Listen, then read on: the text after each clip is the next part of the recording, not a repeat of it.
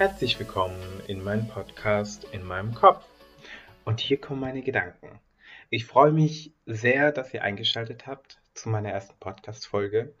Und äh, an dieser Stelle würde ich auch sehr gerne eine Triggerwarnung setzen, weil ich ähm, den Mord über äh, George Floyd thematisieren möchte und äh, wie meine Gefühle dazu stehen. Und zwar war gestern ein ähm, sehr erfolgreicher Tag für die schwarze Community, weil der Polizist, der George Floyd ermordet hat, ähm, schuldig gesprochen wurde.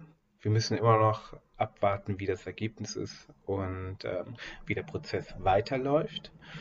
Und ähm, es ist halt leider erschreckend, dass nach 330 Tagen erst ein ähm, Gericht diesen Menschen für schuldig gesprochen hat. Weil die ganzen Beweisakten, das Video und alles, was dazu gehört, waren erdrückend. Und wenn Menschen, POCs, in so eine in so eine ähm, Situation geraten, dann sind die Prozesse deutlich schneller und diese Menschen kommen deutlich schneller hinter Gittern. So. Und ähm, ich glaube, auch durch die Pandemie sieht man immer mehr, wer sich natürlich damit auch beschäftigt, ähm, wie Rassismus strukturell in unserem ganzen System verankert ist, wie benachteiligt äh, Menschen sind, nur weil sie eine gewisse Ethnie zugehören und ähm, einfach, dass sie da sind. Also einfach diese pure Existenz, wenn du halt queer und schwarz bist, ist schon eine Revolution so gegenüber das Patriarchat, wo ich mir immer nur denke, ich habe mir das ja gar nicht ausgesucht, sondern ich bin so geboren. So, also es war keine Entscheidung, sondern sind äh, einfach, das bin ich ich bin eine queere schwarze Person. So. Und ich bin in eine Welt reingeboren worden, wo ich generell mit Ablehnung ähm, entgegengetreten werde. Und das ist in äh, vielen Teilen der Welt einfach ähm, super schwer, weil dort für mich kein Safe Space ist, sondern für mich ist eigentlich die ganze Welt eine Gefahr, die in der ich mich befinde, wenn ich in eine falsche Situation gerate, dass ich damit mit meinem Leben bezahlen kann. So, nur weil Menschen ein Problem mit meiner Hautfarbe haben, ein Problem damit haben, dass ich eine homoerotische Beziehung äh, führe, äh, die haben ein Problem mit meiner Existenz, so wie ich mein Leben lebe. Und das ähm, kann, ich, äh, kann ich nicht verstehen, nicht nachvollziehen, weil es tangiert ja die andere Person nicht. Und ähm, ich finde das sehr erschreckend, dass wir in 2021 immer noch so hinten dran sind in diesem Thema mit den ganzen strukturellen Gegebenheiten, dass wir da so schleppend weiterkommen, weil die ganze Zeit ähm, dir Steine in den Weg gelegt wird. Was ich sehr ähm, absurd und traurig finde, weil ich es nicht nachempfinden kann. Und ähm, ja, und gestern war, glaube ich, oder nee, definitiv für unsere schwarze Community ein Aufatmen, eine Verurteilung eines Polizisten, der Mord begangen hat. Wahrscheinlich noch nicht mal der erste war. Aber das wurde festgehalten und George Floyd hat weltweit eine Bewegung geschaffen, die sich aktiv dafür beschlossen hat, gegen Rassismus vorzugehen. Und durch George Floyd ist letztes Jahr auch so viel in Deutschland passiert, was ich einfach unglaublich toll finde, weil es die Rassismusdebatte einfach enorm weiterbringt. Und durch die Social Media Verknüpfung zu den Menschen ist es halt aber auch großartig, dass wir uns verknüpfen können. Und ähm, ich habe das allererste Mal das Gefühl, dass ich eine Community besitze. Eine Community, die mich versteht, die meine Erfahrung nicht runterspielt oder auch nicht sagt, ach Buba, du siehst alles nur schwarz-weiß, dein ganzes Leben ist schwarz-weiß. Also, tut mir leid, aber ja, mein Leben ist schwarz-weiß. Ich habe eine weiße Mutter, ich habe einen schwarzen Vater. So, ich bin schwarz auf die Welt gekommen, habe eine ähm, deutsche Historie, in der wie es meinesgleichen wegen meinem optischen Dasein ermordet wurden. So, ich habe einen ganz guten Bezug zu meiner weißen Mutter, die für mich alles in der Welt ist. Und trotzdem muss ich auch verstehen, dass sie ja ein, äh, wie ist es, im Patriarchat mehr strukturell gesehen besser vorankommt, als ich jetzt als äh, schwarze Person und queere Person. So, weil ich nicht überall willkommen bin. Und dann kommen ja auch noch andere Faktoren mit dazu. Also ich bin Legastheniker, so ich muss immer zehnmal darauf achten, wie ich schreibe, dass es halt auch Sinn ergibt und dass ähm, ich in meiner Arbeit, wenn ich E-Mails schreibe oder sonst was, auch wirklich perfekt das mache, weil ähm, ja, es ist schwierig und eine Belastung. Ich muss mich in der Gesellschaft generell mehr anstrengen und mehr leisten und 200 Prozent geben als ähm, eine weiße Person, die davon, von diesen Gegebenheiten von Rassismus oder jetzt auch von Homofeindlichkeit nicht betroffen ist. Und ähm, meine Mutter weiß das. Ich sehe das immer wieder, wenn meine Mutter angekreidet wird oder meine Mutter angegangen wird, dann ist es erstmal auf der Ebene mit Sexismus. Aber wenn es um Rassismus geht, werden immer ihre Kinder oder ihr schwarzer ähm, äh, Partner, also damals mein Vater, werden immer angepointet. Meine Mutter musste sich dann sowas anhören wie, ach ja, du stehst ja eh auf schwarz, also bist du ja eh die ganze Zeit nur am Kiffen. So, also diese Stereotypen, die mit einhergehen, wo ich mir denke, wie kommt man da drauf? So, natürlich ist mir klar, wie man da drauf kommt, aber es ist ähm, sehr erdrückend und anstrengend, dass man halt so ein Konstrukt groß wird und ähm, was ich dabei halt nicht verstehen kann, ich will dem, ich tue den Menschen ja gar nichts. Ich will denen ja gar nichts äh, tun oder ähnliches. Ich versuche ähm, ein lieber Mensch zu sein, aber ich bin auch natürlich unglaublich wütend, weil ich das nicht nachvollziehen kann, wie man ähm, eine Grundeinstellung hat von Hass, weil das ist, äh, ich habe der Person nie irgendwas getan, ich habe sie noch nicht mehr gesehen und trotzdem sind sie wütend auf mich. Und da denke ich mir, warum? Und ähm, ja, Andi, es ist einfach traurig. Aber da jetzt auch wieder zu dem Thema. Ähm, ich habe letztes Jahr erst richtig angefangen zu verstehen, was es bedeutet, schwarz zu sein. Mit 27 Jahren nach George Floyd habe ich mich aktiv dafür eingesetzt zu verstehen, was strukturell meine Hautfarbe in der Gesellschaft bedeutet.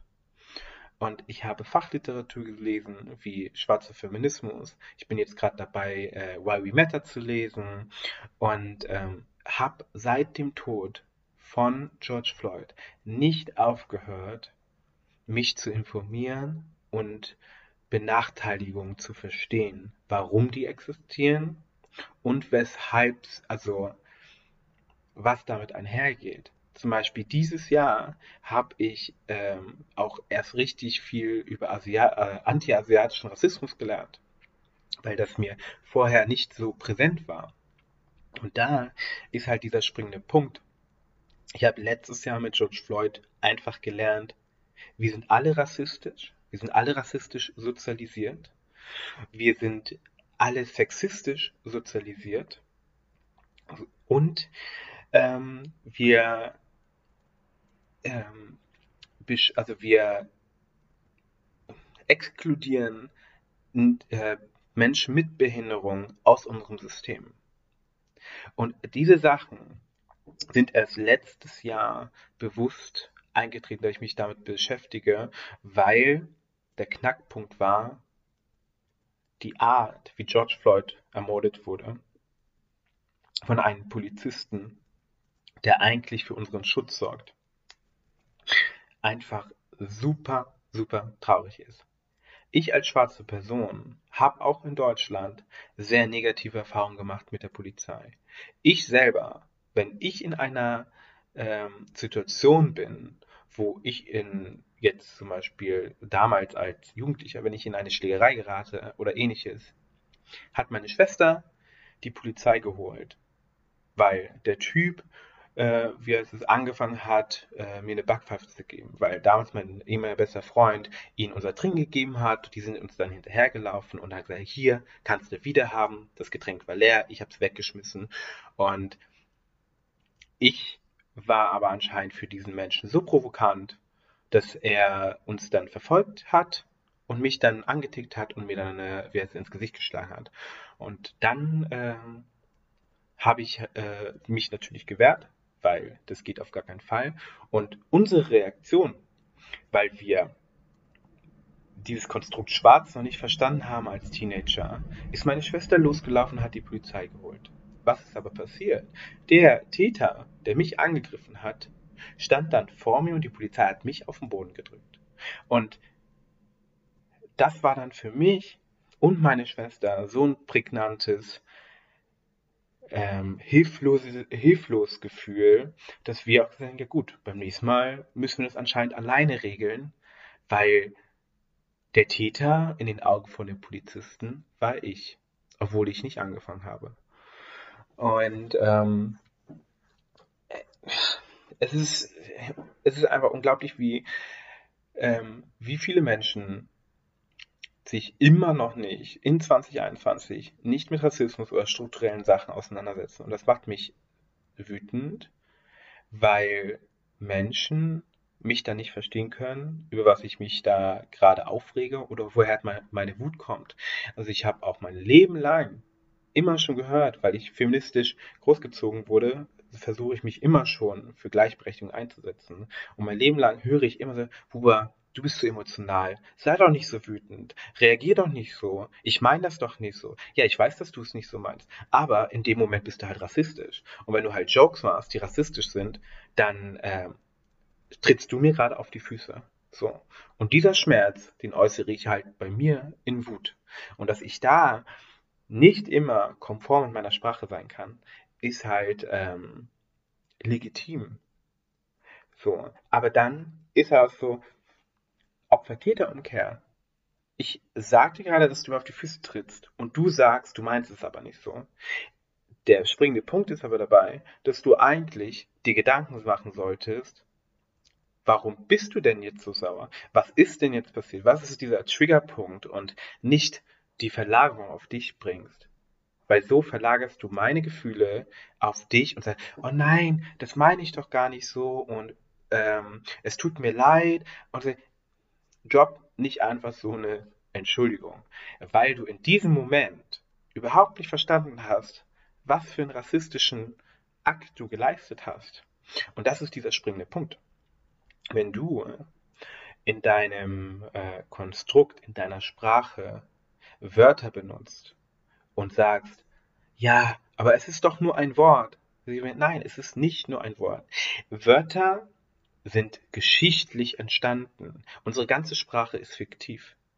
Und dieser geschichtliche Kontext zu diesem Wort, wenn du jetzt nämlich das N-Wort mich mit, äh, in meinen Zusammenhang bringst, dann literally, also dann benutzt du gerade ein Wort, was für mich übersetzt heißt, dass du mich gerade als Sklave betitelst.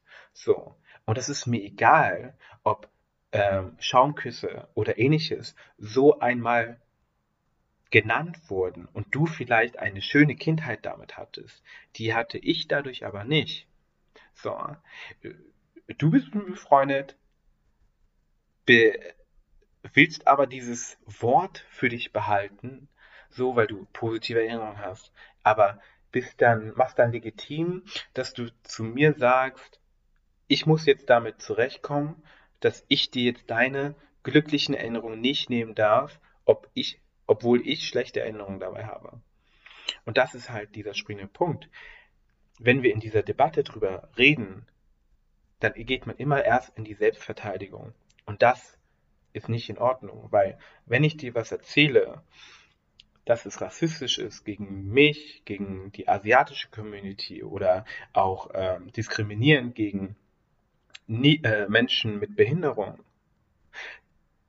dann muss man zuhören und es versuchen zu verstehen, was gerade daran äh, so rassistisch oder so diskriminierend ist.